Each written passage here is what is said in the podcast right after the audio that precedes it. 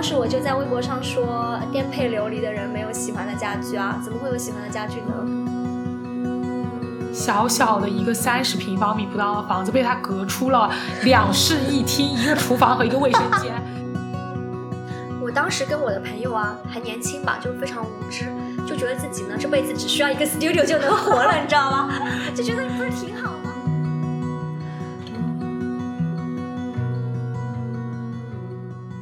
？Hello，大家好，欢迎大家收听口无遮拦 No Offense，我是蜗苣。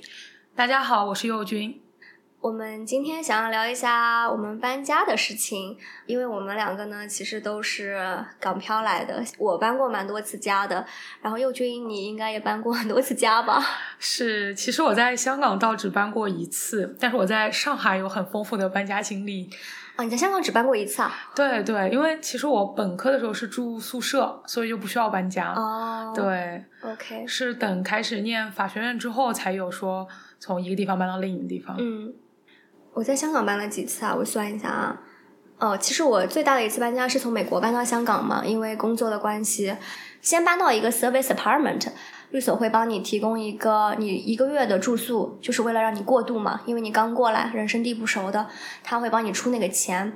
嗯，包括机票钱什么的，所以当时我是来了湾仔的一个 service apartment，然后在那种顶楼，感觉自己很牛逼，因为刚毕业嘛，然后过来就感觉好像住了一个还不错的公寓，然后又非常的高。我在那个健身房窗外望出去，对面刚好是各种豪车的四 S 店，就觉得自己马上要成为一个成功人士了。因为我一开始就在湾仔嘛，嗯，我对那个旁边感觉还 OK，所以我就又搬了一次家呢，是从那个。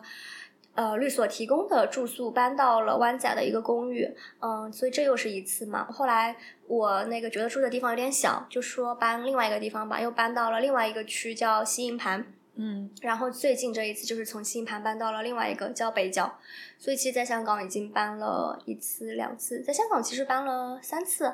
我就是从啊开始念法学院之后，我一开始是住在学校附近，就也是西营盘那里，当时我们俩住特别近，我从从我们家走到你们家大概就五分钟，差不多。下一次就是从西营盘学校附近搬到了康城，然后康城是在一个什么地方？它是在香港的。最东边，然后呢，就是一个比较偏僻的地方，它已经不像什么湾仔啊这些大家可能都有听过一点的地方。然后我之前在上海其实搬过好多次，因为当时是我们家里为了我上学，所以就会我换了一个学校，我们就搬一次家，搬到那个家那个学校附近。那搬到学校附近是租的还是？嗯，租的。第一次搬家就基本上就是从小学住的地方搬到了我初中旁边。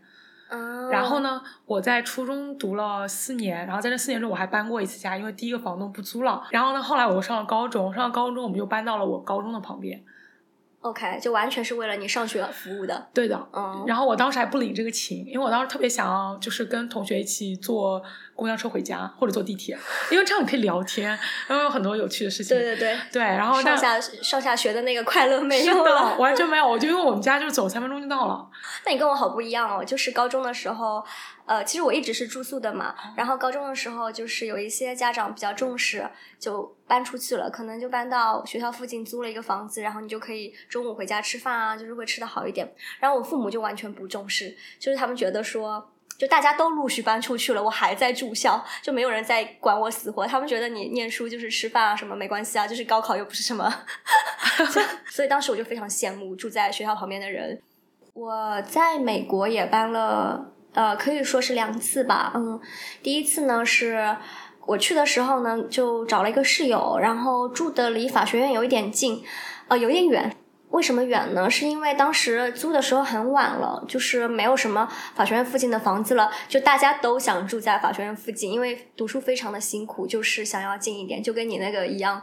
然后我当时呢就住的比较远，非常的不方便。第二年的时候我就搬到了法学院附近，然后有时就变成了一个人住。从那个之后开始，我就一直一个人住了。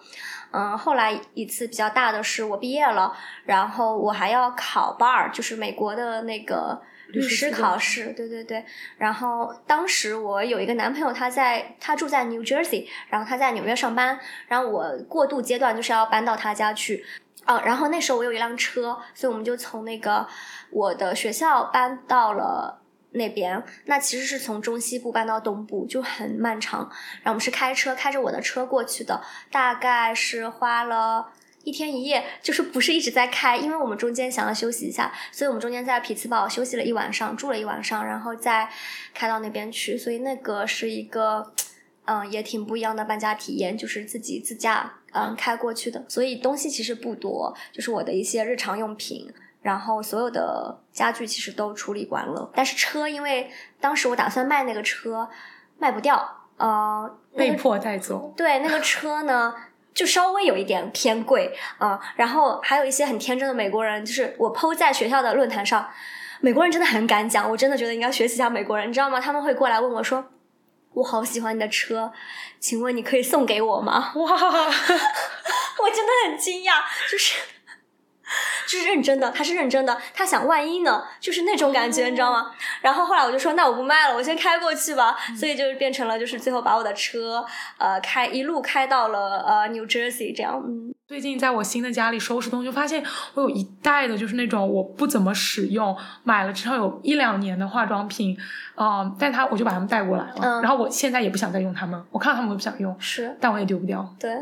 我是衣服，衣服很多，就是我感觉我不会再穿了。就其实我已经不喜欢它了，嗯，但是我又觉得万一哪一天就是我刚好能搭起来呢，嗯，丢掉一部分了，但有几件就是一直没有丢，但是也再也就好可能有两年没有穿了。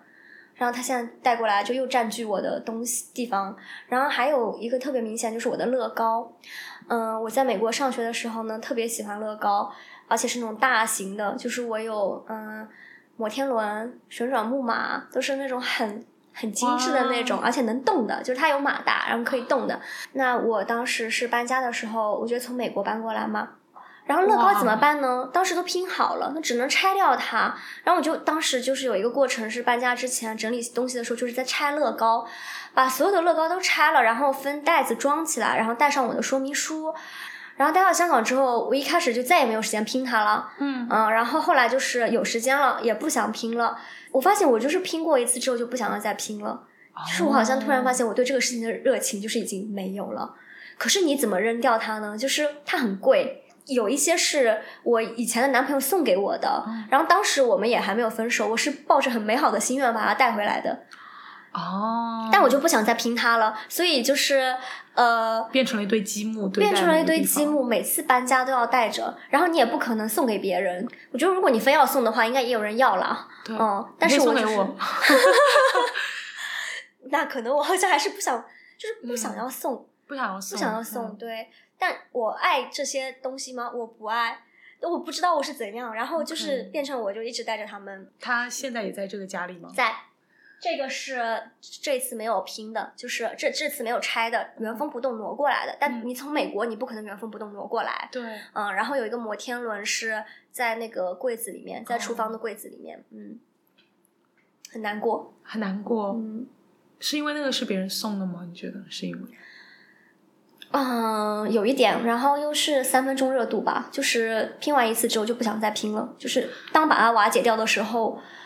我发现我无法再把它拼回去了，很奇怪。那如果你现在可以二手出掉它，你会出吗？嗯，跟搬家有很大的关系。就是如果说我现在在一个我确定不会搬动的地方，我可能会把，不管是我自己拼也好，找人过来陪我一起拼也好，拿玻璃罩子把它罩起来也好，我觉得我可能会愿意做这样的事情，因为它是蛮不错的装饰。如果我今天把它拼好，然后我明年又要搬家。嗯，我再重新拆，然后这个我真的受不了了，就是我已经再受不了了，把几千块就是拼到一起去，又拆掉，然后再拼。哦，理解了。所以其实你对于这个东西是还是有那种喜欢的在的，只是你实在是没有办法再把它拼起来一次，因为你知道你未来又要把它拆掉这个事情。对，我而且我不知道什么时候会拆掉，就是可能短则一年，长则两三年这样子。所以，嗯嗯，我现在才意识到是这个，对。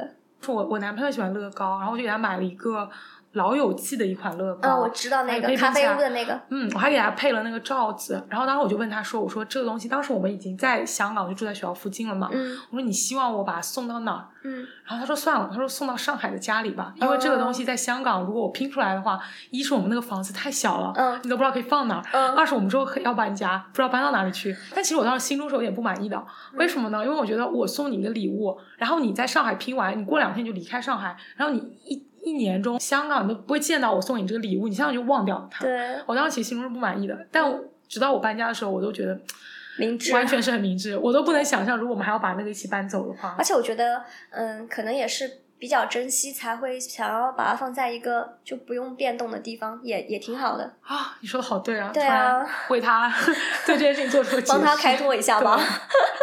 因为我小的时候一直搬家嘛，然后搬家的时候，我爸就是会有大量的书要搬，特别特别多书。他很爱看书，大学的时候是学历史的，所以可能就是真的爱看书。然后他还很喜欢读《资治通鉴》，所以我们家里会有各种版本的《资治通鉴》。嗯你知道《资治通鉴》它本身这个书就是很厚的书，嗯它还有就是别人去翻译的版本、注注释版本，对，嗯很多很多版本，所以就特别多的书。我们有一次从一个左边的就一条马路左边小区搬到了右边的小区那个事情，嗯那次我们搬家，我们没请搬家公司，嗯我们是自己搬的，因为太近了。我们说我们有一辆车，我们还有六双手，那我们可以把东西提过去，或者用车子开过去。但是我妈妈实在是觉得一趟一趟搬真的太累了，我觉得可能是因为她还不是那种体魄强健的女人，她就是个普通女人，然后也没有什么运动基础，所以她觉得很累，所以她就有一天。自己偷偷叫了一个搬家公司，把当时前一个家里还剩下来没搬走的那些东西，全部一股脑都搬过来了，其中就包括大量的我爸的书。然后晚上我爸回来，突然开始在那个箱子里面猛翻他的书，然后我想说他在干嘛？然后翻了一会儿之后，我爸突然很生气的问我妈说：“你为什么把这些书搬过来？你为什么找人来搬这些东西？”我妈就很无辜啊，她说：“因为我就是觉得太累了，所以想请人来搬，一股脑搬过来也很好。”嗯后来就发现是因为我爸藏了一些私房钱在他的书里，然后呢，他发现那个私房钱好像不见了，不见了吗？对，就是好像是被搬家的人给拿走走了对，然后当时我爸非常非常生气，嗯结果就是他离家出走，嗯，他离家出走大概四五天吧，哎，他没有默默吃瘪，为了遮掩这件事情，就是到死也不说出来，没错，就很显然，我爸认为就是这是私房钱这件事情本身根本就是比不上钱丢了的难过。但当然，我爸现在还是舍不得那些书，就是我们又后来又搬了好多次家，永远都会带着很多很多的书走，直到我们最新的一次搬家，嗯我爸因为就是他他工作的地方呢，他搞到了一间小空房间，他又把那个空房间改造成了自己的仓库。书房、呃仓库、仓库对书库，所以说那次在搬家的时候呢，他就没有把东西搬到新的家里去，而是把嗯他的大量的书还有大量家里的东西搬到那个仓库去，就可能就存在就存在那了嘛，这样新的家里就可以少堆一点东西。我们搬到新家已经有五六年了吧，然后就前阵子大概去年的时候，我爸突然有一天回到家里，告诉我说他的仓库被人偷了。我爸是在学校里工作，嗯所以他那个门呢也经常就是不上锁。就据我爸所说，在偷窃事件发生前一个月左右，还有人提醒他说：“哎，那边那个门好像是开着的，你要不要去嗯看一看？”然后呢，我爸可能就去看一下，把它关上了。大家觉得学校是民风淳朴的地方吧？没错，我觉得他一定是这么想，因为他们就不会有人觉得这个仓库会被人偷。我爸后来好像是调了监控，发现大概率是一个就是收收废品的人、嗯来他们学校别的地方收废品，然后路过了这个仓库，哎，宝藏，然后。而且最重要的是，当时里面有很多我们家的老照片，就不知道就也全部都被人家给拿走了。嗯，对我后来就安慰我爸，我说没事的，说不定过个二十年去那种中古中古集市上去淘，可以淘到我们这些老照片。我觉得这个也是这些年就是我没有再买纸质书了，嗯嗯的一个原因，就经常搬家，然后这些书我也不知道该怎么处理。我知道有的人会把它放在楼梯间啊、楼下啊什么的，就说你自己随意拿。我有听说过这样子的，但是我觉得我这个人就是非常的。又想把它据为己有，然后又可能已经看过了，也不是那么想要，然后带着又觉得那个，所以这些年我感觉我买电子书的原因跟这个也有一定的关系。你会有很多纸质书吗？就几我几乎没有嘛，就 有，我真嗯想说，就是把书放在这个楼梯里、楼道间，就是是我刚你干的事是吗情。对，因为我这次从学校附近搬到康城那一次，嗯我们是请了搬家公司的，嗯但是就是我当时我男朋友买了箱子嘛，但是我们箱子买的不够，所以我们就有很多剩下的东西没有办法塞进箱子里，让那人一起搬走。然后我们在家我们又很拖延，所以最后几天的时候，就是房子里还零零散散剩了一堆东西。那些东西你要么自己用手把它搬过去，要么就只能丢在这里。当时就有一些书，然后很痛苦，很痛苦。我当时我当时就是在房间里大哭。最后我其实留了两本书，留了两本我读过很多很多遍，但我很喜欢的书。我把剩下有一些我打算读，但是我没读，或者我读过一遍的书，全部都留在那里了。嗯，最后留的反而是已经看过很多遍的，但是有可能真的喜欢的东西。对我，嗯因为我当时在下午大哭的时候，我就不知道该怎么办，我就我去看日剧，我当时就去看了很多很多遍，有部日剧叫做《我的家里空无一物》，你有没有听过？听过听过，嗯但没看过。它是个特别呃轻松又搞笑的日剧，讲的就是那个女主角是个特别爱丢东西的人，嗯然后她家里就什么东西都没有，然后讲述了她家里的一些小故事，她跟她的妈妈还有外婆关于就是她丢东西啊，以及他们家里发生事情的一些小故事，嗯特别短。她整部剧在传递给你一个 message，就是说，呃，你应该只留下你喜欢的东西。然后，如果那些东西你已经不喜欢了，你拿在手上你觉得它没有感觉了，就还有那另外一本书叫什么《怦然心动》的什么整理魔法什么的，也是这个理理念，就是说哦。你应该只留下一件东西，你拿起让你它的时候。对，然后我当时看他那部剧，我就心灵得到很多宽慰，我就突然被被说服了，嗯。就是好没关系，就是如果这很多书我看过一次，我最近五三五年都没有再看过，那我就不喜欢它了，我就把它丢掉吧，然后我就留下那几本我还喜欢的东西，我把它带走，然后呢。这个东西它除了宽慰了我之外呢，还让我很后悔。就是我突然想起，我最开始在收拾这个家里搬家的时候，我就是一股脑的把东西都装进大箱子里去。你觉得你装多了，其实对，嗯就是我就很后悔，因为你硬要让我排等级的话，应该有很多我已经塞进箱子，就比如说我刚说那些化妆品，是我最应该丢掉的东西，掉但他们其实占了一些地方被我搬了过来，但我可以把这些空间留出来放书。是，就是我的估算能力很差。比如说搬家的时候呢，搬家公司会先上来看一眼你家里的大概有什么大的家具，你要什么，什么是搬要搬的，什么是要丢掉的，他会给我箱子，就是这个箱子是包在那个费用里的。我最近这一次搬家是今年。三月份，嗯，他看了一眼我家之后，他跟我说他要给我应该是二十个箱子吧，然后我想说，怎么可能？我怎么要 二十个箱子？不拿白不拿吧，就拿着吧。但因为你知道香港的房子很小嘛，所以我当时那个呃一个人住也不算小了，对吧？大概四十平不到一点。我想说，我家里根本就塞不下那么多东西，结果最后就是每个箱子都用完了。我觉得搬家公司的人 确实是 专业。是的，他们对对于人是舍不得丢东西这件事情是很了解的。嗯，是的，就是我们真的拥有比我们想象中要多得多得多的东对西。。然后我每次就是会觉得说啊，我没有好好活，真的是很过分，因为我发现我占据了超多资源，嗯然后很多是不必要的，就是因为我的贪婪或者我的就是这种霸道。对，就是其实那部日剧也是在讲这个道理。就他有一段对话，就是那个女士、那个女主和她的外婆，外婆问她说：“你为什么这么爱丢东西？”然后那女主就说：“我我确实爱把东西丢掉，但是只要我买的东西就一定是我特别喜欢的东西，嗯并且只要我把它买回来，我就会保养它、嗯照顾它。嗯为了实现一个长久使用它的目的，你买回来这东西，你就就应该是好好去照顾它，它而不是把它。对，而不把它丢到一个自己都完全忘记的角落里面。因为我觉得搬家就是这样，就是你搬，一到你收拾东西，你就发现。你不知道什么时候买的所有东西，就全部都从角落里面爬出来，然后涌到你啊身边。你犹豫了之后还把它带上，是很大一部分原因是因为你想要合理化你当时买了它。对，而且不仅是合理化，我觉得是我犹豫了之后还把它带上，更多是我在拖延，就是嗯我在拖下次延，下次再看吧再看吧，嗯说不定它之后能被用上。啊，还有一些血泪史，也有一些，比如说以前很流行 S W 那个长靴，你知道吗？那过膝靴、怎么念我我不知道，我忘了。我感觉这几年就其实已经不流行了，就没有人再穿那个很细的那个长靴、哦过膝的那一个，哦，尤其是那个牌子，就是北美留学生人手一双吧，就一直带着它，你知道吗？就是从美国带到了香港，香港，然后香港搬了几次家也都带着，但是这些年我其实从买来之后穿它的次数，我觉得没有超过十次，但它现在还在我家。OK，、嗯，丢不掉了。丢不掉。嗯，比如说我去法学院宣誓的时候呢，我就想说我要穿一双特别漂亮的鞋子，我就买了一双 Jimmy Choo，很而且跟蛮高的，我就那天穿了一下，再也没有穿过。呃，也穿过，我把它带到了我的。律所的办公室，然后就是只在办公室里穿。关键是从我的办公室到打印机呢，大概四步路吧，就非常的近。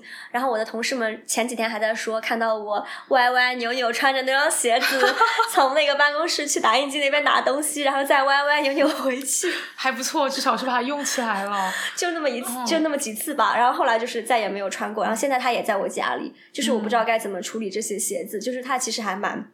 昂贵的对吧？然后有些人是拿它当婚鞋啊什么的，现在就还戴着，我不知道该怎么办。嗯，但我这次搬完家之后，好像就是观念有点改变。嗯，我觉得我可能就是因为我。我当时看那部日剧翻来覆去看了至少五遍，嗯，然后我就有被影响到，我就觉得好像如果这个东西不是我喜欢的东西，那我把它丢掉，我心中也毫无痛苦可言。就算它很贵，就算它很贵，嗯，对，就是当然丢掉还是会比我送给别人或者我把二手卖掉要更痛苦一点，因为因为毕竟是钱嘛，感觉。弃掉了，对对，但是我可能会更容易更容易下定决心去做这件事情了，对，可能哦，那可能价值对我来说还是。有影响，我也是。其实我当时搬家的时候有一双高跟鞋，它是我大一的时候就买的。然后当时其实它嗯都没有那么贵，可能就一千块左右，一千出头一点。但当时就觉得蛮贵的。对啊，对，然后就没怎么穿过吧，就几乎就是没怎么穿过。然后这次我搬家的时候完全忘记了它，它藏在了一个犄角旮旯的地方，我都没有来得及把那个角落给收拾好，我就搬走了。那你后来想起来的时候，对我想起来那双鞋，我就毫心中毫无悔意，你不会还有点庆幸吧？就说你说的特别对。你说的特别对？我说，哎呀，还好我忘记了它，不然我又要做一个痛苦又艰难的抉择。说不定下次你搬家的时候，我偷偷把你那双鞋给藏起来，然后 你就会完全忘记它。应该会了，因为我经常就是呃找一个东西的时候，翻出另一样东西，然后发现我就是这个东西不在我的生活里很久了。虽然它在我家的某个角落，它完全没有对我的生活产生任何影响，然后我真的会忘掉它。嗯，所以我觉得这些东西其实都该丢掉或者处理掉，就至少你。给嗯更需要它的人或者怎么样？因为其实我觉得二手平台的存在，就是因为你需要你不需要它了，但是其他人是需要它的或者很喜欢它的。其实香港二手平台还蛮好用的，我当时搬家的时候就在二手平台上出东西嘛。嗯，我在小红书上面出掉了几本书，就包括我还在那个香港那个 Carousell，有点像闲鱼的那个平台上，也挂了很多东西，就尤其挂了一些什么。去参加律所的 event 送的纪念品啊，他们会喜欢这个吗？会，就是因为有律所送的东西还挺好，什么杯子，对，还有律所送什么键盘。我说你键盘你是卖还是送？我贱卖五块，就是贱卖，真的是送吧？我觉得就跟送没区别了，因为我不能够接受，就是我免费的下楼把一个东西递给一个人。但是很可惜的是，我太晚才在 Carousel 上卖东西了，以至于来不及了。对，以至于是我。很多东西我最后还是全丢了，就他们已经被我挂在了 Carousel 上，但我因为来不及了，就把它搬了。我之前用二手平台是因为降薪了，就是我不是从律所去了法务吗？对，我降薪，就开始在家里搜刮，就是看看有什么能卖，不需要的卖掉，不喜欢的卖掉，就感觉心里好受一点。然后后来我看到别人就是辞职了或者裸辞了之后，也在做这个事情，是变卖家产，就是缓解焦虑。那你卖的顺利吗？当时？非常不顺利，我卖了一个香奈儿，卖完之后香奈儿全线涨价，我很生气。你不能再关心那个它后来的价格变化我没有再关心了，但是我反正就是被迫知道了这个被迫知道了香奈儿全线涨价，就是肯定二手也会涨嘛。对，就在我卖完之后的一个月吧，可能。天呐，别想了，太积极了。它为你带来了情绪价值，是超过了它涨价的那部分的。没有啊，因为在那之后我又买了一个新的香奈儿。什么？我添了点钱，根本没有吸取教训，没有吸取教训。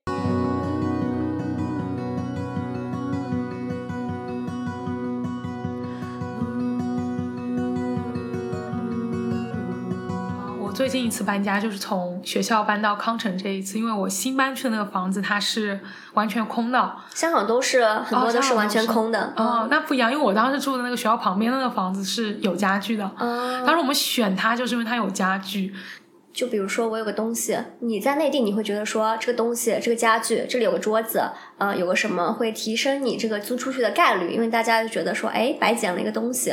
香港就是非常的无情，我遇到的房东就是你全部要清空，嗯因为不然就很麻烦，因为万一那个后面的来的人不喜欢，嗯，在香港处理一些大型的呃垃圾是非常麻烦的一件事情，而且要收费。对，就是如果你要丢掉一张桌子，你可能要为丢掉它花个三四百块或者四五百块。嗯嗯，当时我们选那个房子，就是因为它有家具，然后我们就觉得很好，因为我们预计到了我读完法学院之后会搬家，嗯那么我们就不用搬任何家具，但我们要买新的家具。嗯我就在小红书上面淘二手家具，然后当时我就在小红书上淘到了一个一百多块钱的 IKEA 的衣柜。呃，香港出二手家具大概就是它会需要你自己，它是免费给你或者很便宜给你，但你要自己找人上门去把这个家具搬到你要去的新家里去，那你要出这部分的钱。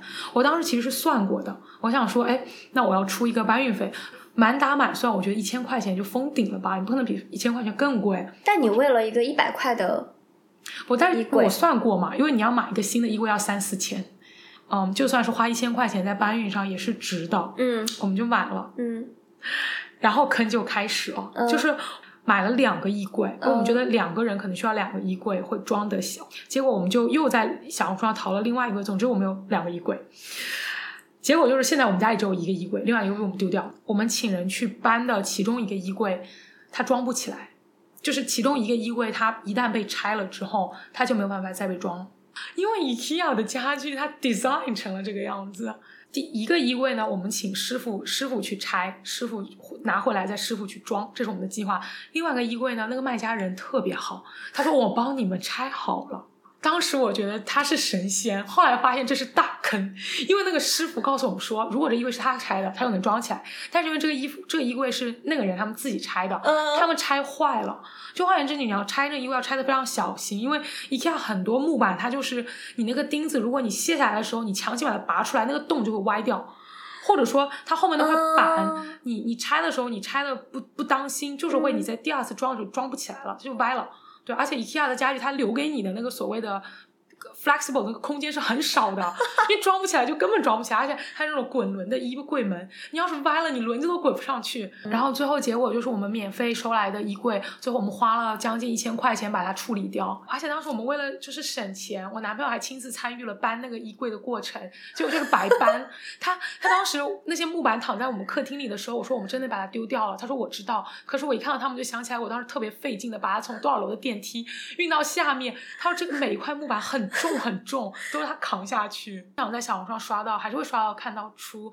床啊，嗯家具什么，因为很多来这边念书的港说，大家可能一年念完就走了。对，我就说，如果有人在听的话，就是你一定要小心，就是就是如果你要收二手家具的话，你要你要当心一点。是的，嗯非常的麻烦，你要自己去搬，然后如果你找人的话，人工费非常的贵。嗯嗯，然后我刚搬到这里的时候，我来看房子，那个人还没有搬走，是一个也是一个女生吧，然后她应该是一个香港人，但是反正她一个人住，她这边有很多很好的家具，你能看出来她应该工作也很好，或者至少就是生活品质挺高的哦。她把这个家里面就是你现在看到的样子。不是这样的，她原本可能更好看，她愿意全套的出掉这些家具，但是你只能全部要或者全部不要，嗯。不要的话就全部清空，因为嗯。如果你找人来清空某两件家具，跟你清空全部是一个价格，特别对，就是这个，嗯是吧？对，所以他就不愿意让我挑嘛，嗯。嗯，不要。然后其实当时我有点心动，因为他的沙发也很大，然后他的东西是蛮漂亮的，跟这个家里也很搭。然后他出价是出了出了四万块钱，但是他们告诉我说，他原本的这些家具买来的时候要十二万，然后他可能只用了一年吧。然后我就在网上抛了说，哎呀，我觉得这些很好啊，我要不要买呀？我很心动啊。然后下面就有很多留言，就是网友就跟我说，嗯，他说二手家具是非常不值钱的，如果你将来要。卖的时候，你就会发现你根本卖不掉，而且你如果你像他那样全套卖，你可能也很难卖，对不对？然后如果你让人挑几件，你有更麻烦，你就是比如说你有人来买你的鞋柜，你要跟他对接一次；有人来买你的床又要一次，对不对？对，所以他们就说，二手家具不管它原价都有多贵，只要你是租房啊，你将来还要出掉的，那么就是对你来说其实是没有什么价值的。然后如果你花四万块钱去买这堆东西，将来你可能一万都卖不到。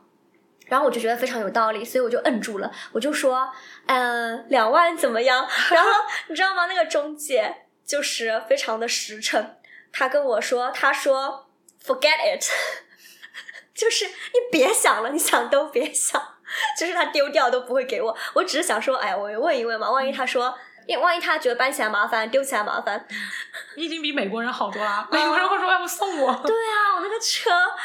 那就算了吧，我觉得我真的感谢网友，嗯，就还好我没有买。对他们提醒了你，就是你之后还得摆脱这些东西。对你摆脱东西这些东西的时候，他们就变得一文不值，而且你要花额外的精力跟时间去处理它。我觉得我应该写一个小红书帖子，跟大家讲一讲这件事情，因为我当时在搬家的时候，我其实搜了挺多攻略的，但是都没有人提醒到我这些细节。我觉得大家穷啊，就是 你说的对。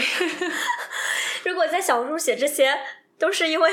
比较想要在这个上面 cut cost 就会这样，嗯。对，我会这么说是因为我原本在学生的时候也是啊，因为我工作了，提醒一下大家，佑军还没有毕业，是我是穷学生，我很理解他，就是因为我在美国的时候呢，我也都是尽量都是自己弄，嗯，然后都是那些淘，也是在那里淘二手家具，什么群里面啊，然后呃学校的帖子啊，然后今天收一个书架，明天收一个电视柜，然后电视也是。呃，同学毕业了丢给我的，对，然后所以呢，在我刚开始工作的时候，尽管我已经知道我的工资还 OK，就是完全可以负担得起装家付费装家具的钱的时候，我仍然是选择了自己装，因为我留学的时候，我觉得装一装嘛，也就是慢一点，对吧？自己折腾一下也就装完了，就想要省那几百块钱。但那时候我其实已经工作了，我有自己的收入了，我不是在花父母的钱了。然后我那个时候就是去出差了，然后出差的路上呢，嗯，宜家的小哥就打给我说，那个你的家具会在哪一天送到？嗯，然后这个车上还有我们律所的合伙人，他听到了我要装家具，他就惊呆了，他说。你要自己装家具？我说对啊，我说之前就自己装啊，装一下应该还蛮容易。他说我告诉你，你千万不要自己装家具，你现在立刻改成就是让他们给你装。然后好有魄力哦，超级就合伙人的魄力。然后我我就惊讶了，然后我说呃应该改不了了，因为已经说好了，快送到。他说你拿过来，我帮你打，我帮你改。然后我说没关系，那我自己改吧。然后听了他说的话之后呢，其实。我也有点犹豫了，因为我很忙。对了，我觉得他说的对。他说你永远不要自己装家具，我从来没有自己装过家具，就是一个女生，嗯，一个女性。然后我就改了，我听了他的话改了。然后后来我真的感谢他，我只能说我真的感谢他。我非常非常的忙。然后那天送到了之后，他们帮我装那个床，然后装了桌子啊什么的，全部都装好了。然后其实。也就花了几百块钱吧，我觉得那钱花的很值。如果我当时要一边工作一边装那些家具，然后我又刚初来乍到的，应该会崩溃。对，所以后来我再也不自己装家具了。所有的东西不管要花多少钱，都是嗯。给我装，我就发现这些钱是最值的。我觉得这些钱才是你为什么要打工，就是为了让你在这些事情上就是可以轻松一点。对对对。但我觉得他就是因为你打了工，所以你当时如果要自己再装那个床，就会是压死你生命的最后一颗稻草。如果你当时不在打工，你在你的暑假或者你是一个学生，对，你就不会觉得装床是个麻烦事情。对，嗯。所以并不是说这是我打工的意义，是我觉得他像是因为我的打工很痛苦，就是一个循环。对对。嗯，但是我觉得我当时也有一点受够了。嗯，它其实不是那么一个特别有乐趣的事情，我觉得它跟做手工业还不太一样，就还是蛮一个体力活的。是是，我同意，我完全同意。所以自从那样那次之后。嗯，就没有再自己装过了。嗯哎，如果是以前的我，就是像你那个合伙人说，就是你不要，你你永远不要自己装家具。我从来不会自己装家具，我听到我会生气的。你会生气的，我会觉得这句话说的非常的 privilege，就是你有这个 privilege，就是有的人就是想省这个钱，因为你挣的很多，你你你你不做这个决定，不代表别人也是这个处境。我会这么觉得。对，是的，他当时可能觉得就是我其实。在他的律所工作，已经肯定是可以负担得起这个钱的。对，他其实知道你是。嗯，我懂你的意思，但是当时我觉得他那个很娇滴滴的样子很可爱，就是说我的时间为什么要花在装家具身上？我还有别的事情要做呢，就能让别人代劳的事情为什么要自己做？然后后来我就很吃这一套，因为我就觉得啊，解放，解放了。搬家也好，装家具的人也好，就是非常的高效，就是真的比我自己在那里磨磨蹭蹭啊。好很多。之后我就很吃这一套。嗯、是的，我也是。我我我去陪我的朋友搬家，我就看着两个小哥、嗯三下五除二把他的床大卸八块，对，叠的整整齐齐，呼啦的一下就送送下楼，超快，对，超级快。然后等到新的家里，我跟我朋友在客厅聊天，不出可能半个小时，所有东西都装好。对，所有东西都装好了。他们就是一套流程，来了之后先把你这个门固定住，这样你就可以来去自如。然后一个人干嘛，一个人干嘛，夸夸夸，那保鲜膜把你的家具全部包上，就不会有擦到啊什么的。就是反观我跟我的男朋友，我们不是从这个家搬到康城吗？嗯当时我们已经没有家具要搬了，但我们还要搬椅子嗯和一张桌子。为了搬这个椅子和桌子，就变成了我要帮我男朋友开着楼下的大门，大门不然那个门会关上。是啊是啊，他们就会拿一个咵卡住，然后对直接就那个了。还有电梯，就是的什么都很要命货。运电梯，所以这个如果有那个经济实力，我觉得。就一旦你工作了之后啊，你要尝到那个甜头了，你就很难再回去了，非常其实就非常不划不划算。我觉得你们两个人可能还 OK，我一个人更更加不可能了。对，那如果我去透支我朋友的时间呃时间跟精力的话，我觉得还不如是花这个钱好一点。嗯、对，但我跟我男朋友当时也因为这个东西有一点争执，就是我就是想找人来做，他就是想要省下这笔钱。嗯，我当时心中恶狠狠的，就觉得说天呐，我一定要挣钱，就是就是这法学院没有白读，至少我之后挣的工作肯定可以让我负担得起你这个肯定啊，钱轻轻。松松，对。对，我就呃，比如说我不舍得丢东西的时候，我就有一个更危险的想法。我觉得这个想法其实很不好，就是其实我们在香港，我们住的很小，可是我们还是有那么多没有用的东西。对，按理说我们的空间都不够用，就是储藏空间不够用，生活的空间都不够用，还有一堆就是没有用你还带着的东西。然后我老是想说，嗯，等我将来挣大钱了，我的房子变大了，我就要把那些东西全部留下。就是你知道吗？就每次都做这种白日梦，然后我就觉得就是走向另一个想要更加浪费的极端，就是我觉得我的空间不够，这样我要占据更大的空间，嗯怎么样怎么样。然后我每次看人家那种 room tour，然后就是那种网红啊、明星的 room tour，就是会发现说。他们真的占据了好大的空间，放他们自己的东西啊，这样子，嗯，因为我觉得在香港空间变得特别特别奢侈。很昂贵的。我来香港一开始住住了一个 studio，一大间，不用分什么卧室啊。呃厨房也是开放式的，也没有客厅嘛，就一个 studio。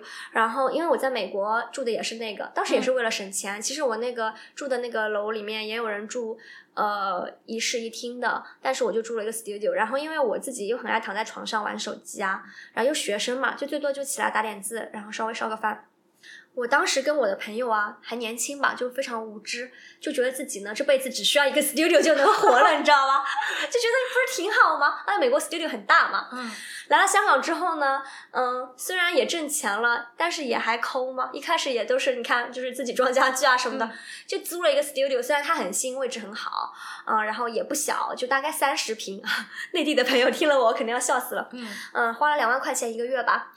就是呃一个床，旁边是我的桌子，我就在那个桌子上办公，然后有一个开放式厨房，一个小冰箱，然后一个卫生间是隔开的嘛。嗯，后来等到我呃跳槽了，涨薪了，而且涨了很多，因为一开始我不是那个 Global Pay Global Pay，不是就是美国的那个工资。然后我一年之后我就跳了，跳了之后就是翻倍的涨吧，大概觉得自己可厉害了，嗯，一下钱变多了，然后就说要搬家，然后就搬，就决定要找一个一室一厅的了。其实它非常简单，就只是把你的房间隔开来，多了一个厅。你也去过我家，嗯嗯，那那房子还不错，我觉得。嗯当时我第一个很大的一个感受就是我的功能分区了，就是我会经常在客厅活动，因为我买了一个很大的电视机，嗯然后有沙发了，有电视柜了，我就经常在那个沙发上看电视什么的。嗯，当时我就觉得我只是进行了一个简单的功能分区，就是把一个 studio 划成了一分为二，划划成了那个 living room 跟呃 bedroom，对，这样子之后，我的体验很不一样，就是我会有一个我起床了。我去刷牙，然后我跑到客厅吃点东西。我在客厅，嗯、可能嗯、呃打打字啊，看看电视啊。那个生活会让你觉得更有规律。嗯就是从那个时候，我才意识到说，呃，你生活空间的功能的分区是多么的重要。嗯就是厨房是厨房，卫生间是卫生间，客厅是客厅。那嗯这已经是我在香港最基本的一个分区了，就是嗯我有一个客厅跟一个呃卧室，而以前呢是连卧室都在跟客厅连在一块儿，没有客厅。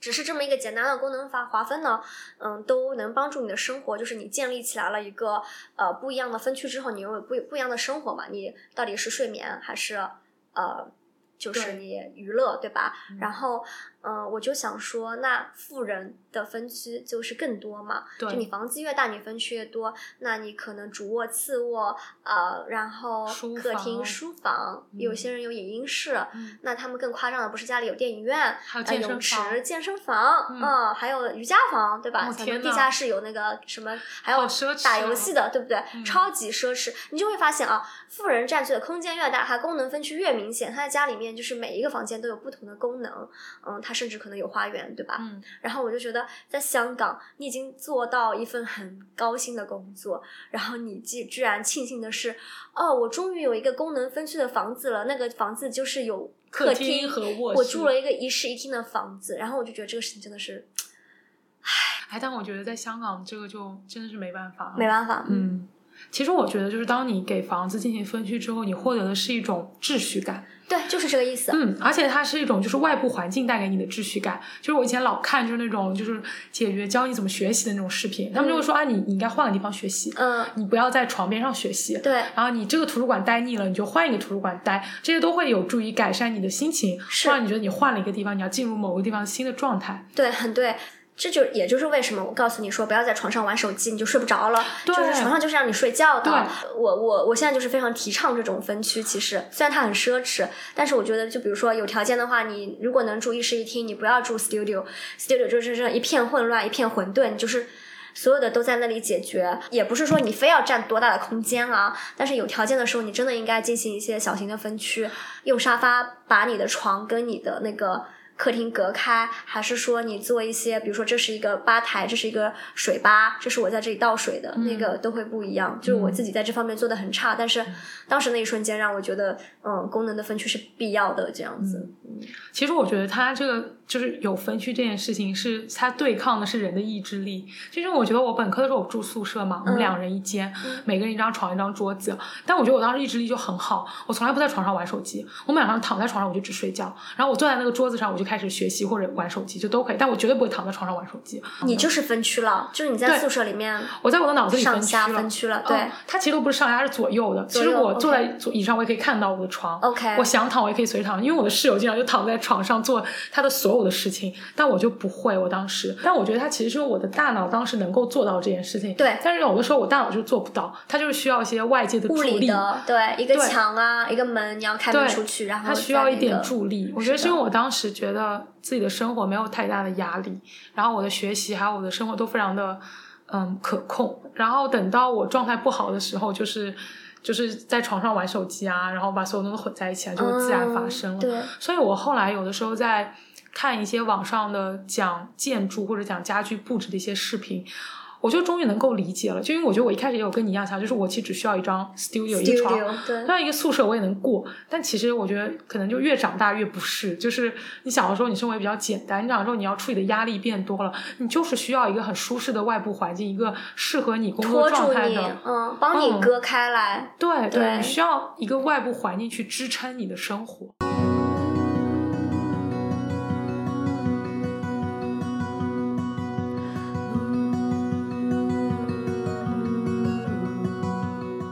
现就是在香港啊，就大家选择住的地方，每个人都很不一样。因为来香港，大部分人是来打工的，对，然后或者上呃学，对，所以如果是打工人的话啊，所有的基本上办公室都在中环，中环集聚了呃很多非常好的律所，然后很多投行，对做金融的也都在中环嘛。那所以有的人他会选择住的离中环近一点，有的人呢就喜欢住的远一点。呃，我因为一开始来的时候住在湾仔，湾仔离中环呢是两站地铁的距离，所以在地铁上可能只要十分钟，所以门对门，可能我当时上班可能就二十几分钟吧。嗯，我当时住在湾仔是因为我想住近一点，因为我一来呢就发现我的工作压力非常大，而且它非常的忙碌，嗯、所以我需要长期待在办公室里面。你也可以回来走，也没也没有人那么就是一定规定你要。在办公室，但是现实因素呢，就是说办公室有打印机，然后屏幕也比较好，然后你如果要问一个什么事情呢，也有人能帮助你啊，所以大家还是会选择留在办公室，因为当时可能待到晚上一两点，很经常性这样子。嗯。那我一开始就选择住的非常近，是因为有人告诉我说非常的忙碌啊，然后所以我就选说，我想说两站地铁差不多，嗯。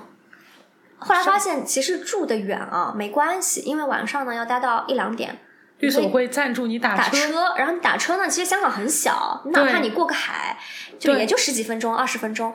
但是我觉得住的近呢，对我来说就是一种心理上的不慌张，嗯，不慌张，不慌张，哦，就是我为了有安全感，我才住的离中环那么近的。哦住得近让我很有安全感，就觉得我万一有什么事儿，我就回办公室吧。虽然我在办公室加班，但是我家就在中环两站外，会让我觉得心理上更近一点，哦而不是说我打车十五分钟，然后去了海对面、嗯这样子。所以我为什么这么住？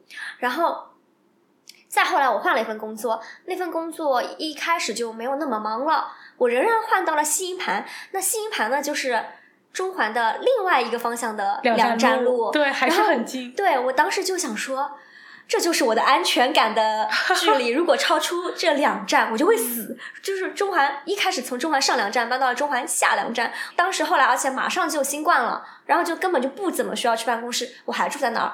然后当时小时候不是特别红的那个下一站天后嘛，嗯，那天后呢其实是港岛线的一个地铁站，对，它叫在天后它。在铜锣湾站它在铜锣湾站下一站，所以铜锣湾下一站是天后嘛？对，铜锣湾的上一站是湾仔，所以说天后去中环是四站。对，是这个意思。然后我觉得呢，就是天后，我就想到说，天后对于打工人来说，中环就是打工人的天后站嘛。嗯就是你要成功，你要当合伙人也好，你要当投行的哦，MD 也下一好，站对中环。对，下一站中环其实是你明白吗？唉，下两站中环，上两站中环，就对我来说是这样嘛？嗯、我就觉得这个就老老让我想到这个事情，我就觉得说我跟中环的。这个渊源，这个纠葛到底是要出几站，然后又跟一些不同的人聊呢？有些人会故意住得很远，就是为了节省开支，或者住的大一点，或者说他的更加有一些是因为他讨厌办公室，他就会搬得很远。我也讨厌办公室，但是那个安全感对我来说更重要，所以我搬来搬去呢，就搬不出两站以外。那直到我嗯、呃去了那个法务，去了 in house，节奏要降下来了，然后我才说有勇气说往。外面再搬一搬，嗯这样，但我仍然留在港岛嘛。但是，就是我终于第一次突破了中环上下两站，嗯，对你现在去中环几站啊？五站吧，五站，嗯五六站哦五六站。哦，其实从这个角度看，你还蛮重视这份工作的。就如果你一直不想离它太远的话，你是担心我有一个挺 on standby 的那个感觉，你有没有哦觉得？对就就是我会在附近，我可以处理这件事情，就随时就万一有什么需要我处理，我会很马上回来。对对就是我还是有很大的责任感在，我觉得。，嗯，我其实很不喜欢中环下了班之后，你知道 IFC 走到置地广场有个天桥，哦，我经常走那个。那个天桥人也蛮多的，对我很讨厌，我很讨厌那里走。嗯我我更讨厌置地广场，就都很讨厌，因为嗯我很反感周围也全是打工人，跟我一样在那里穿梭。我觉得这就是个负能量聚集地，就不管他们脸上笑得多开心，我不会觉得说啊我很痛苦啊，那边有人笑得很开心，我很少有这种感觉，嗯我就会觉得我很痛苦，周围人也很痛苦，我们都很痛苦，然后这种感觉让我好难受，我就很希望去到一个山清水秀、轻松快乐的地方我。跟你相反，跟那帮痛苦人在一起，让我觉得有安全感。就是哦我也痛苦，他们也痛苦，那就是代表无解啊。就是我也没有做错什么，这样你有没有做错什么？对，哦所以我就会沉浸在那种氛围里面，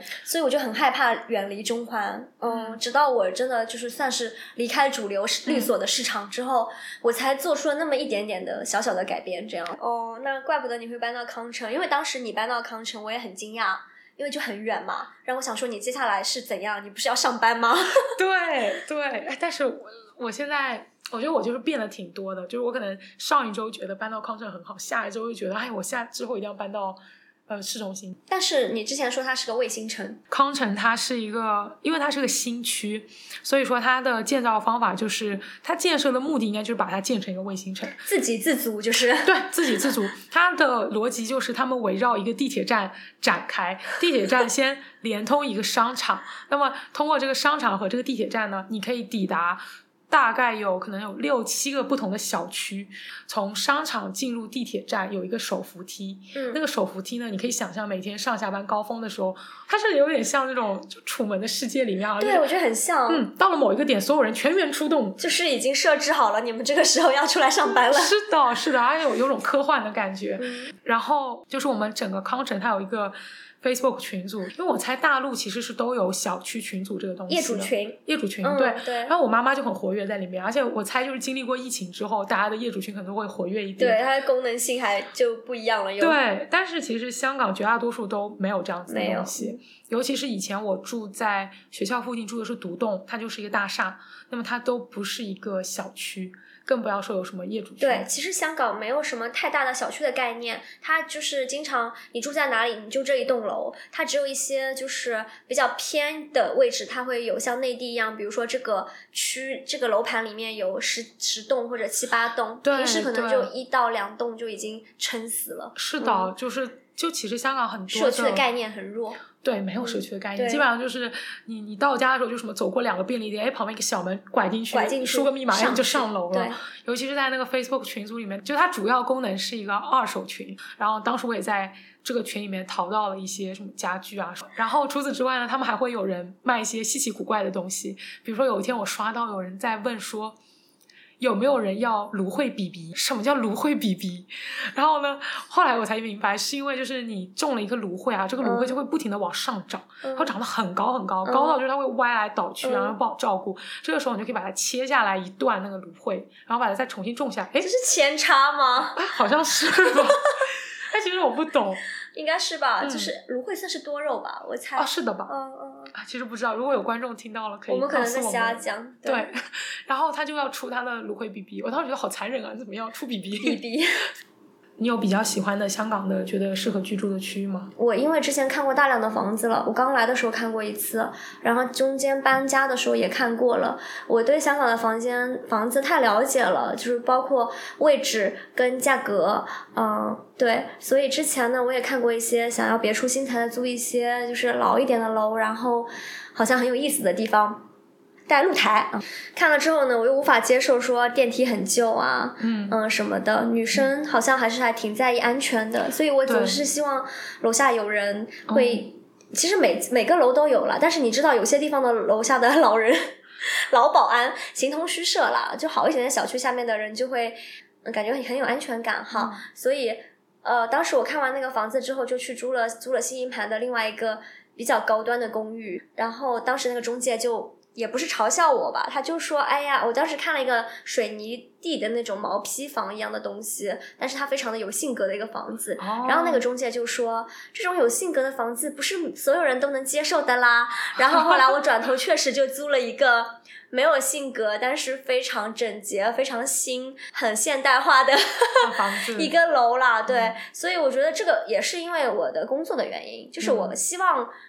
除工作之外的所有东西都是为我服务的，为我的工作服务，可以多出一点钱，就是我要减少所有的麻烦，因为我要花太多的时间跟精力在我的工作上了。后来可能没有那么忙，但是压力仍然在。所以如果这个时候出现一些烦烦心事，比如说因为你的房子太老了，呃，因为然后这里电梯坏了呀，门坏了呀，烦躁，所以我就嗯不愿意有这样的事情出现啊。嗯所以我就租的一般都是比较新的房子，嗯嗯，所以，嗯、我看了之后呢，我觉得香港就是说没办法，就是贵，就是小，嗯嗯，所以我其实还蛮失望的，所以嗯我很想搬，但说实话就不知道要搬到哪里去，现在就到了一个非常倦怠的，就对整个城市也是吧，就连带着，哦我觉得你的情绪是一起连带着的，就是不知往何处去，会不会跟就是你工作的就是状态也有关系？就工作也到了一个不知往何处去，不知往何处去的嗯那个阶段。我觉得我现在对搬家也是蛮恐惧的。嗯，哦你应该记得，就是你年初的时候跟我见面的时候，对吧？我正要搬家嘛，然后那时候刚好分手。嗯嗯，分手跟搬家的事情关系非常的大。当时跟我在一起的那个人，他是非常的，他之前就会说他有 commitment issue，、嗯就是他没有办法 commit 到什么地步呢？就比如说，我很少问这样的问题，但如果你问他说你你爱我吗？他就说啊，我现在是爱你的。就这种这种已经一度让我非常抓狂，但因为各种原因呢，就是一直没有分手嘛。这次搬家也是临时决定的。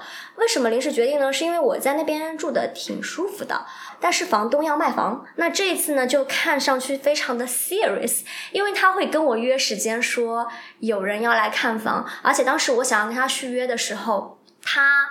不太想要续，所以我们没有签，就是我们现在是一个月一个月的这样子轮啊，然后这就导致呢说，呃，我没有一个约了，嗯，但是后来我换工作了，他需要我一个要一个正式的约来获得我税收上的一些优惠，那我就必须要搬，因为我要享受那个税收优惠的政策，加上他如果时不时都要搬，我不能等到他通知说这个房卖掉，然后你说说你搬吧，对吧？这样我就很被动嘛，对，所以我就说我那我就搬吧，搬就搬嘛。我又不是没有钱，对吧？我也不是没搬过家，无所谓啊。那天就是他就跟我约来人来看房，嗯，我后来才知道说，其实你可以不放人进来的，因为你在租约内，你如果不同意，他完全可以不让人来的。但我一个是不知道，一个是知道了之后，我也隐约觉得那就让人家看嘛，对吧？就是给人一个方便。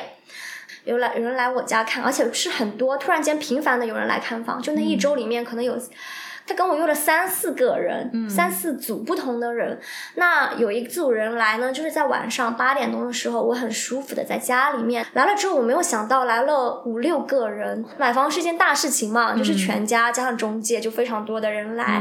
这帮人呢也非常的客气，很有礼貌，觉得打扰了我。但是呢，他们来了之后看的也很认真，嗯，拿出尺子开始量，然后开那个门啊、看啊什么的。我当时一下子就不舒服了。就是有一种入侵的感觉，就这个房子不是不是我的，但我住了快三年，呃，住的已经很习惯了，就一下子涌来的就是那股非常陌生的。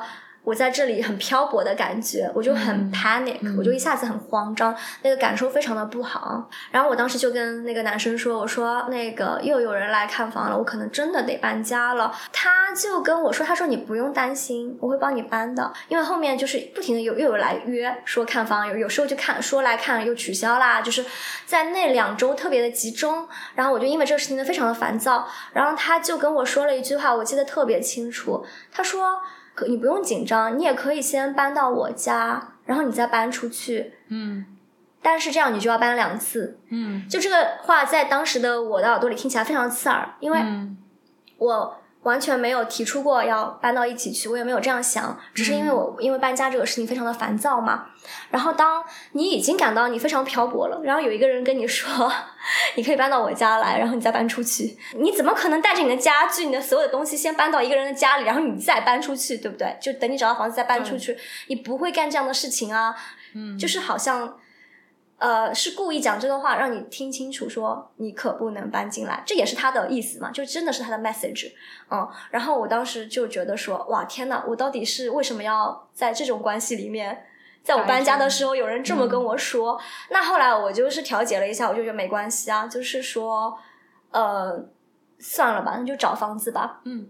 然后我就跟我房东说我要搬了，我就通知他了。在我没有找到房子的情况下，因为我觉得我必须得要搬了，嗯，有一天我从他家走到了我的新的办公室，因为我换工作了，那个时候我就整个人非常不稳定。然后我到了，然后他就问我，他说：“你看，从我家去你的办公室是不是特别方便、特别近？”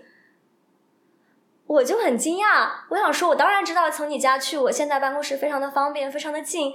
但是如果你说这个话，听上去是那种就是你搬到我家吧，对，那种才会说。我想说你没有必要说这个话。我后来找了一个现在这个地方嘛，他就觉得离他太远了，他跟我说不行，离我家太远了。嗯，他甩给我两个链接，是他家楼下和他家对面的那种房子。然后这个事情也让我非常的生气。你又跟我说搬到你家，你再搬出去，然后我我已经选好了一个地方，然后你就跟我说。你搬到我家楼下，但不要跟我一起住。然后你会搬到我家对面，好像就是你随时随叫随到，但是你不要来到我的生活里面的那种感觉。我怎么可能就是允许我自己在这样一个位置嘛？所以我就坚持说，我觉得这里挺好的。他就说了这里的一些不好的地方。他说我想要在你搬家这件事情上 fully support 你。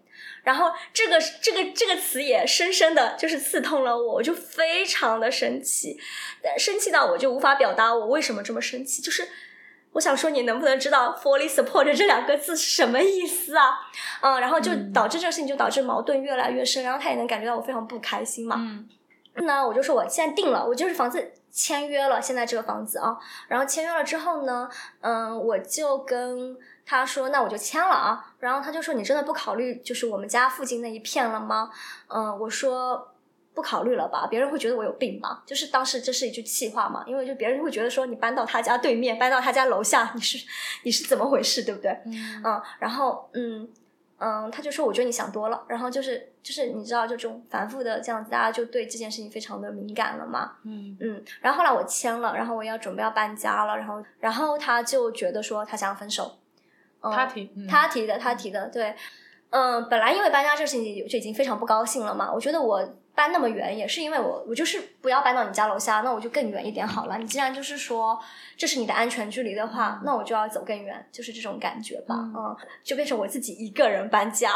我原本在他家会待待几天嘛，一周，所以就是有时候会带东西过去啊，就有一些呃衣物和嗯我一些东西，嗯他就跟我提了之后的呃没几天就把它全部收好了，给了我的朋友哦，嗯就是给我送过来了，嗯嗯、然后有一个行李箱那么多吧，我当时觉得哦，原来过去那一年我。零零碎碎留了很多东西，就也不是故意的。一个人要生活几天，都是会需要带东西的嘛。呃，有很多很细碎的东西，全部都收起来了。你只有把你整个家全部搜刮一遍，才能收起来的东西都收起来了，就是彻彻底底把我所有的东西都装起来，然后丢到了我这边来。嗯然后我又要搬家，所以我就瘫在那边。然后你来我家，你就看，你不就是看到就放在那里吗？然后当时我就跟你说，我说，嗯，我就感觉说，哇，原来我的东西就是被这样丢出来啊的那种感觉非常明显，因为非常的具体，它就是一个行李箱躺在那边嘛。然后后来我那个行李箱就直接没有动它，因为我快搬家啦，我就把它搬到让搬家公司搬到了我现在这个家里，我都没有勇气去 unpack 它，因为我就会不断的回想说，当时那个人是带着什么样的心情，把我所有东西从他家的各个角落里面搜起来，然后放到那个东西里，然后丢给我的。然后后来我就找了。Helper 来嗯帮我 unpack 我的东西，然后就直接就 unpack 好了。然后那个箱子，那个行李箱是他的，就一直放在我家衣柜的上面。然后我也没有联系他来拿，他也没有联系我来拿。就是我一直想找机会丢掉，但是又懒得丢。哎，前两天吧，嗯，helper 姐姐来，我就说你想要一个行李箱吗？我说如果你需要的话，这个你可以拿走；如果你不需要的话，你就帮我扔掉就好了。然后 我刚搬完家，help 姐姐来 unpack 的时候，她就问我，她说啊，你搬家了呀？她说你男朋友呢？因为当时哦他来我家打扫的时候，以前那个家来打扫的时候，他遇到过。然后我说分手了，然后他就说没关系啊。他说你知道吗？前段时间我不是回菲律宾了吗？我是回去结婚的。我说啊。他说：“我呢，之前有一个老公，经常在外面找女人，然后菲律宾是不可以离婚的。然后他说，哦但是有段前段时间他死了，然后就是，然后他姐姐的生活好，嗯，然后姐姐说太开心了，她死了，死了之后她就找了新老公，所以前段时间回去休假呢是去回菲律宾结婚的。然后姐姐就说：“你看你这么漂亮，你又住这么好的房子。”她说。那个人我看过，她说 姐姐好会说话。姐姐说你可以找一个比他嗯至少四倍好的。我说哦，谢谢姐姐。哎，姐姐太会说话了，至少四倍好呢。他都不是说找一个比他更好的，对，他说好的。嗯，呃，这周就是把那个行李箱给他了，他特别开心，因为他说他最近要呃 travel 就要旅行，嗯，嗯所以就把这个行李箱也处理掉了。嗯嗯，我说这个是因为我觉得就是。呃，我其实没有在这样的情况下搬过家，就是我每次搬家都有很多人帮我，就是哦请了搬家公司的情况下，都很多人帮帮我啊。然后，嗯，所以这一次也有人帮我了，但是我觉得，你知道搬家前后的那个状态真的太差了，太焦虑了，你太孤独了，你感觉就是你在香港这个城市搬那么多东西，然后当一个你很信任的人在那个时候就是退缩的时候，你会。无法原谅这件事情了，嗯我是想说这个，嗯就是我觉得还是因为搬家这个事情太特殊了，嗯。它太消耗你的体力了，你太需要 support，、你太需要真正的 support 了，不是他号称的那种 fully support，对，嗯。那我觉得在那么短的时间内，你要定下这件事情本身，就给你当时带来了一些价值啊。就是对啊，对啊，嗯，包括我通知房东的时候，我也没有告诉他，我就说我其实他知道的时候我已经通知了，就是嗯。我我已经默认这是我一个人的事情了，嗯，嗯。但后面的言语就是疯狂的刺痛我，就让我觉得说，啊、没有没有错，对，就是我做的是对的，就是从一开始我就是应该一个人把这个事情办了，嗯，嗯。你们有开诚布公的讨论过，就是有没有想要一起住之类的？呃，没有，因为我知道他不想，我是无所谓，而且我觉得一个人住也很好，就是而且我已经习惯一个人住了，我觉得没有关系。但是我不能接受在我没有提出来的情况下，嗯、有人疯狂的告诉你说 no no no no no no，就是疯狂的把你推开。我会觉得，如果打心底的你，因为我会觉得，如果你知道他不想要跟你住，嗯并且你不介意的话，嗯，那么他跟我说一百遍他不想要跟我住，我还是不介意。哦，你说的很有道理，嗯，但是我是那种特别有包袱的人，就是。哦我现在想说，你算什么东西啊？你居然敢拒绝我，我又没有说什么，就是你先来拒绝我，嗯，就是好像说，哎，你不要爱上我哦，就那种，就是那种感觉，你知道吗？我我就觉得你算什么，居高临下的这样对我，就并不但是是我觉得也有你说的那种成分，我是 open to both，both，对，嗯嗯，但是你要好好跟我讲，是 OK 的，对，虽然他们这么多事情都很不凑巧的在同一段时间发生了，但是可能就是需要发生这些事情才能够让你做一些决定，或者嗯，我觉得是，我觉得迟早的，没有搬家这个事情，也有别的事情吧，嗯，对对。所以你现在不是很满意这个房子？对呀，唉嗯。那你会期待下一次搬家吗？唉，我从这次搬家的时候，就如果不是房东要卖房子，我是不会搬的，明白，因为我当时的想法是。我太了解这里的房子什么样子了，也太了解我的预算能租到怎样的房子了。我觉得那个已经是一个不错的解了，嗯就是就是我没有必要去大动干戈，因为你知道搬房还有你要给中介那个佣金啊，呃那也要差不多一万多块钱。香港这边是呃你要就是给一个月的佣金，但是是一一个月房租的佣金给到这个中介，但是是房东跟嗯、呃你自己一人一半，嗯所以每次搬房子呢，都是要有额外的钱嘛。那我觉得，那既然我要搬一个差不多的房子，我为什么要搬呢？是吧？所以当时我想的是，没有意外的话，我下一次搬房子，要么就是我要因为特殊的原因要一定要搬到某个区，要么就是我有能力搬更大的房子了。嗯、要么就是我要跟谁搬到一起去了。嗯，确实是这样。明白，就是你当时已经处在一个我不想动，对不想动，已经是你能够你那个状态下找到最合适最合适我的房房子了。任何变动它都要付出更多的成本。是的，所以我当时甚至想过要不要在同一栋楼的另一间去找嘛，嗯但是我又想到，呃，又要付这个佣金，所以就想要试试别的地方。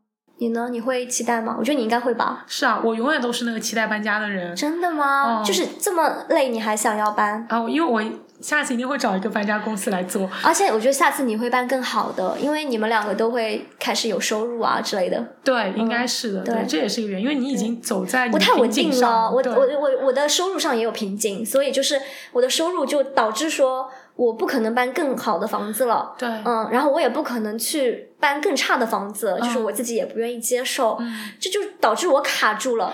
对嗯对对，而而其实我觉得你当时是处在一种身不由己的状态，因为是房东突然要卖这个房子，让你被迫离开。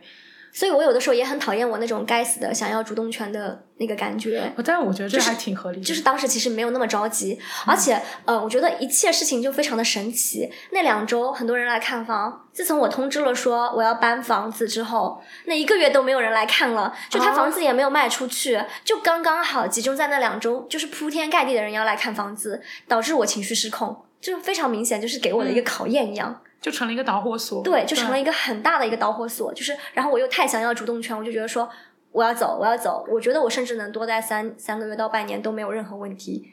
在我通知了之后，就销声匿迹了，没有人再要来看房了。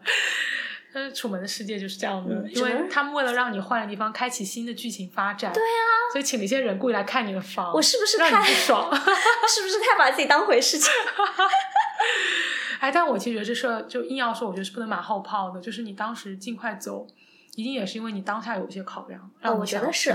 嗯嗯，我原本在那边住了三年。我从一开始去的时候，楼下就有一个，我们楼下是换班的，就是很多人，但其中有一个爷爷呢，长得也很帅，然后收拾的很利落，他对我特别好。从我第一天搬进去的时候，他就非常的关心我，他就会觉得我人特别小，因为我长得比较小巧，嗯，虽然我已经三十多了，朋友们三十一了，是的，但是他就会从我搬进去那时候，我可能是二七二八那个，他就觉得我是念书啊，或者一个人在这里工作，非常的可怜，经常会提醒我要注意安全，嗯，晚上不要那么晚回来。如果我从超市回来带很多东西，他就会他会来帮我开门，然后会帮我送到那个电梯口，帮我摁好那个电梯。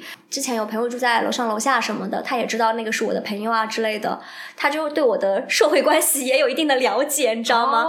嗯，有一次我拿着花回来的嘛，然后那个爷爷就说，爷爷就说那个这花是谁送你的呀？我说我自己买的。他说都没有人送你花吗？我说没有。他说他们怎么会这样呢？我说 男生怎么可以不送你花呀？还有的爷爷也是非常的。呃，聪明。之前我刚分手的那个男生，他有一段时间住在楼下，因为我们朋友不在，他就住在楼下一段时间嘛。其实有些人就搞不清楚他到底住在哪一层楼嘛。有时候他是来看我的，有的时候他是回楼下那一层嘛。然后他说那天他拿着花进来的时候，那个人啪一下就按到了我的楼层。哇，哎，爷爷有用心哎，对，超用心的，嗯哦，真不错。是的，然后我换发型，他也会夸我，他说你剪头发了，这样这样很适合你，很好看，这样子。呃，我会在微博上有时候发这个爷爷跟我讲的这这些话这些事情，然后大家就会觉得很像那个 Modern Love，就是有一部美剧，我也看过吗？看过。对它不是有个 Dormer 嘛，美国就很流行，楼下有一个人，然后对那个女生就是。老是谈恋爱，然后换不同的男生带回家，然后呢，他的那个楼下的那个 dormer 就会看到，他后来生了个小孩儿，是的，对，然后那小孩儿就是跟爷爷也关系很好。很好，对，所以就会经常有人会说啊，这个好像 modern love 这样。如果我跟男生回来，然后我还喝醉了，他第二天真的会问我，他说你还好吗？就他就觉得有人欺负我了，真好，我没有经常跟男生回来。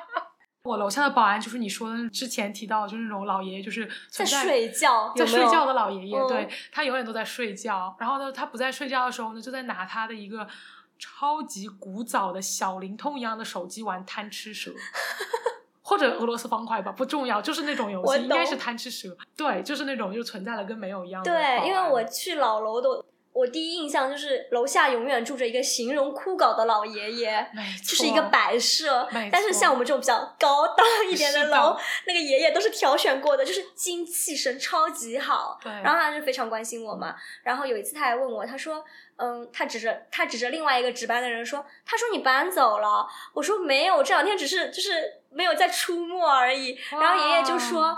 我就说嘛，我跟他说，如果你搬走，你一定会告诉我的。我说对啊，我当然会告诉你。然后后来搬走之前，就是我有去跟他说，我说，呃，我我要搬走了，这样对，像朋友一样，就很好。是的，真好。对，我当时租我那个大厦那种独那个房子的时候，因为我人不在香港，嗯，我是在线上看房，嗯，然后所以我只能看出这个房子内部是很好的环境，因为它确实内部翻新装修，装修的还可以。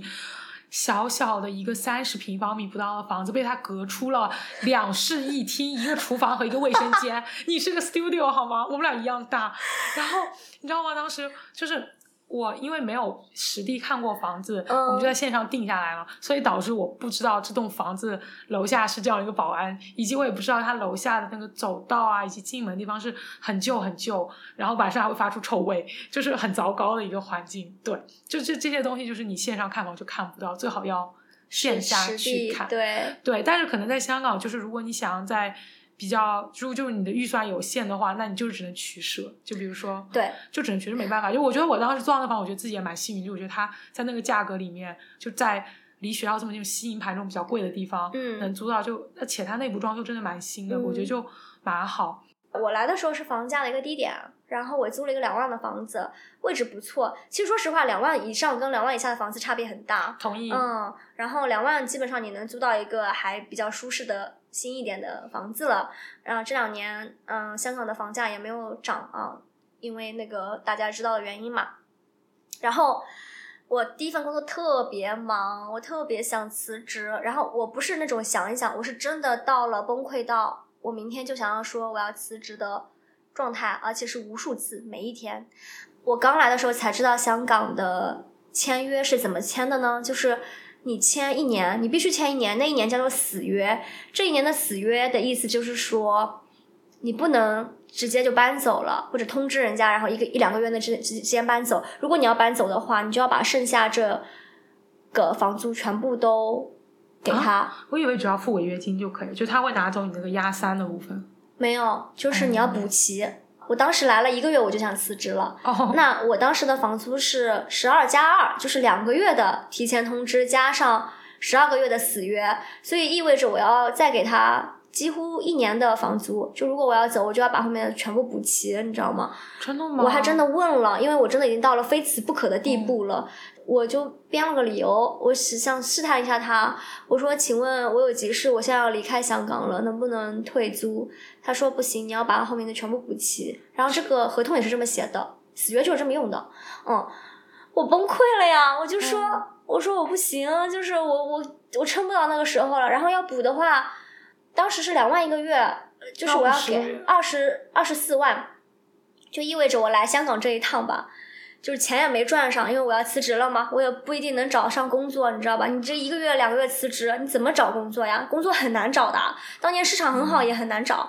我就想说，可是我真的撑不下去了，怎么办？我我没有二十四万，我就是才工作了一个月，我没有办法有脸面跟我爸妈说我要辞职了，请给我二十四万，然后 我要不管是我住也好，我离开也好，我都要给这二十四万嘛。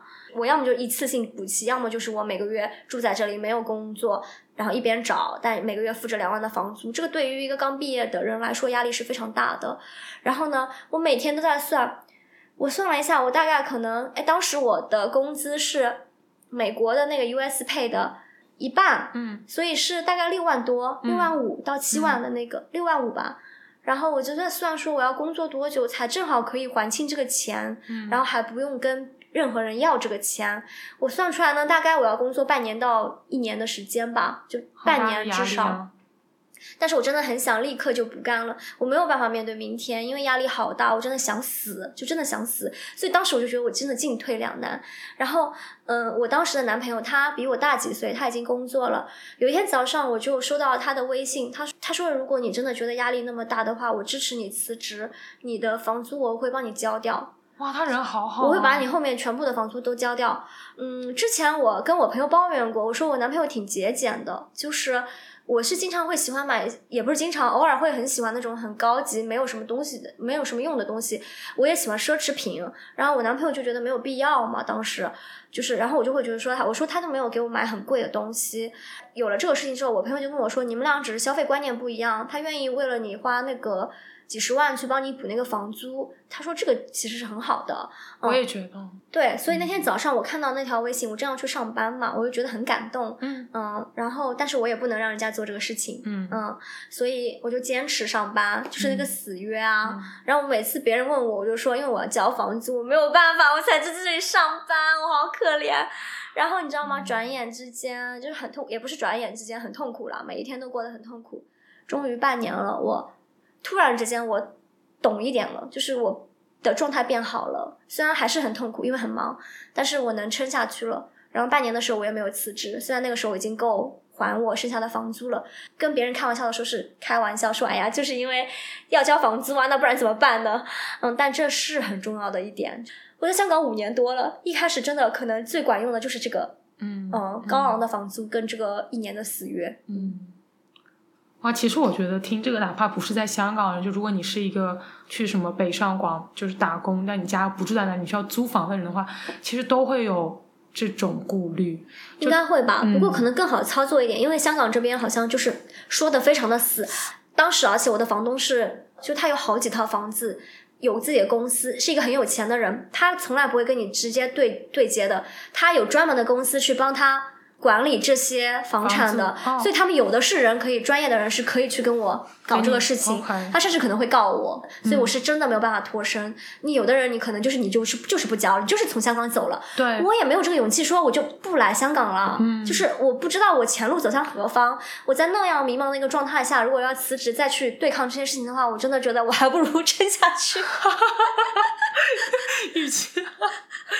与其是的，那变成了一个更大的挑战。我有个很类似的心理过程，但是还没有就是完全经历。就是我之前一直没有找到香港工作的时候，嗯我就会有碰到很多上海朋友嘛。我当时应该是觉得自己对法律兴趣可能没有那么大，嗯或者觉得自己不适合做律师，我至少对律师兴趣不是很大了。他们说：“那你别做律师了，你做点别的你感兴趣的东西好了。”我说：“可是那这样的话，我可能养活不了我自己，我找不到一份工作可以让我在香港让我活在一个舒适的状态的情况下，还要自给自足。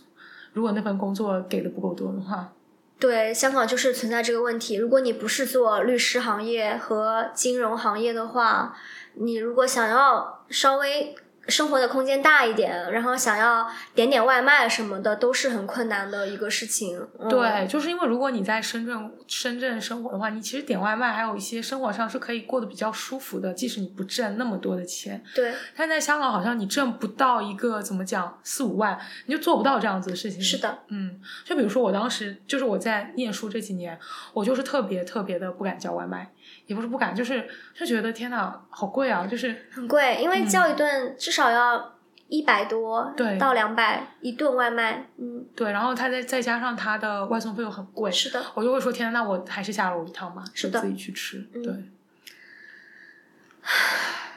呃想起我从美国搬过来嘛，我不是跟你说我东西特别少，因为嗯、我从学校搬到我男朋友那边的时候已经扔掉很多啦，嗯所以最后就变成一些比较好一点的衣服鞋子。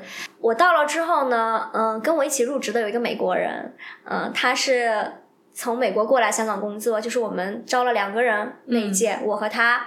然后有一天在电梯里面，他就问我，他就说起他没有桌子。我说为什么不买呢？他说他的桌子要从美国运过来，因为所里出运费。当时我应该没有记错，那个运费非常昂贵，三千刀的上限，哇，就是差不多两万多块钱哎。他说他把他喜欢的家具运过来了，运来香港，所以还在路上，因为要走海运啊，很慢。我说我没有，我说我就重新买的宜家的。他就说你没有喜欢的家具吗？我说我没有，就是前段时间搬家的时候，我想到这个就觉得好悲哀哦。当时我就在微博上说，颠沛流离的人没有喜欢的家具啊，怎么会有喜欢的家具呢？我看到绿宝也发过非常类似的一个事情，嗯也是他经历，就是他的朋友在买东西，但他就觉得自己不可以买一个自己喜欢的沙发，因为根本不知道自己明年在哪。对呀、沙发就更加了嘛。我当时根本没有沙发，嗯所以他好像运了桌子、枕头回来。讽刺的是，他连试用期都没有过，然后不久之后，他的中国梦破碎，他就回美国了。然后我前两天嗯还在想说，那他喜欢的家具，他有没有搬回去？是啊，那这个家具岂不是飞到一半再飞回去？嗯，我已经接受了自己是一个颠沛流离的设定。我觉得美国人的那种，你懂吗？就是我明白哦我就带着他吧那种自信，让我觉得嗯你知道吗？我想到在那部日剧里面有一个很重要的物件，就是他的外婆有一个八仙台。我不知道八仙台是不是国内用的词，因为我第一次听到。其实它是一个五斗柜，就是那种斗柜，就是很多抽屉的柜子。嗯然后呢，是一个那种祖祖辈辈传下来的。然后呢，它的剧情里面就有一段就在讲，那个外婆特别不舍得丢掉那个柜子，去哪里都要带带着它。然后呢，那个女主角就不理解，因为她觉得那个柜子就是破破烂烂的，已经就是真的是破破烂烂。但实际上就是她的外婆跟那个柜子是有有连接的，就换言之，这个这个物品对于她而言是有意义的。然后呢，外婆就说，因为我觉得就是一旦我把东西丢掉了。那我就把制作这个东西的人的心意，或者赠送这个东西给我人的心意也一起丢掉了。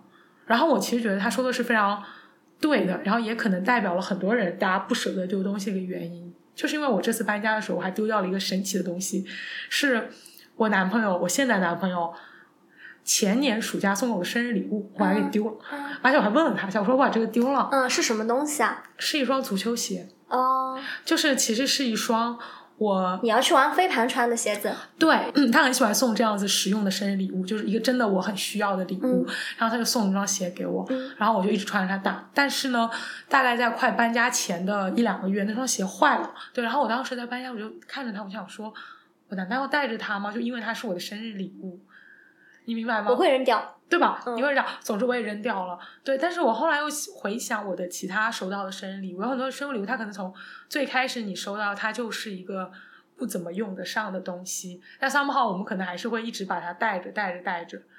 但是我当时发现我会丢掉那双足球鞋，我不会觉得，因为其实它上面也承载了我男朋友，比如说他送给我的心意啊，或者什么的。嗯嗯但我并不会觉得说我丢掉了我男朋友的心意就消失了，我不会有这种感觉。但是我突然意识到，我对于其他物件有，就比如说，如果他是我以前的朋友送给我的，且这个朋友跟我很久没有联系了，嗯或者 如果他是我前男友送给因我的为就是男朋友还在身边，对，嗯所以我发现这边很很有意思，就是如果你觉得这个东西不会走，那么他的东西你丢掉了，你也不会觉得他跟你的情感会断掉，因为你知道这个情感它就是安安全全的待在你身边。嗯，而那些我舍不得丢掉的东西，往往它都你觉得它已经是过去式，或者它会变成过去式，你才会让物件去承载。对，嗯就是这个道理，就是那些我舍不得丢的，它必然是一个我觉得，如果这个东西没了，那我跟他的感情也没了的的东西。我又觉得很好奇，那我们到底是靠这个物件去连接我跟那个人呢，还是靠我跟那个人？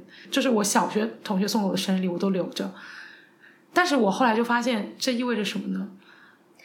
嗯，你其实提醒了我，我说的那堆乐高，其实也一样，就是因为那个已经是过去式了，我不舍得丢，是因为也不是那么高大的什么纪念意义呀、什么的，只不过丢了就没了，就是这个人不会再送给我东西了。对，对我而言还有另外一层，是我真的很怕我丢了，我就忘记了这件事情。嗯有这个物件在，我会觉得我看见这个物件，我会立刻想起那个人，嗯想起一些我过往的事情，而那些事情我希望我不要忘记。因为我搬家的时候，我就看到了我前男友送给我的钱包，然后我我现在我现在看到他，我居然还能够感受到我当时收到那个钱包时候的快乐。我看到的时候蛮开心的，但是我有确实觉得我不会再用这个钱包了。然后后来我给他拍了张照片，然后我把它丢掉了。变成一些电子垃圾，变成一些就让我的 让你的手机去承受吧。对，它就占据我手它又占据你手机的内存了耶。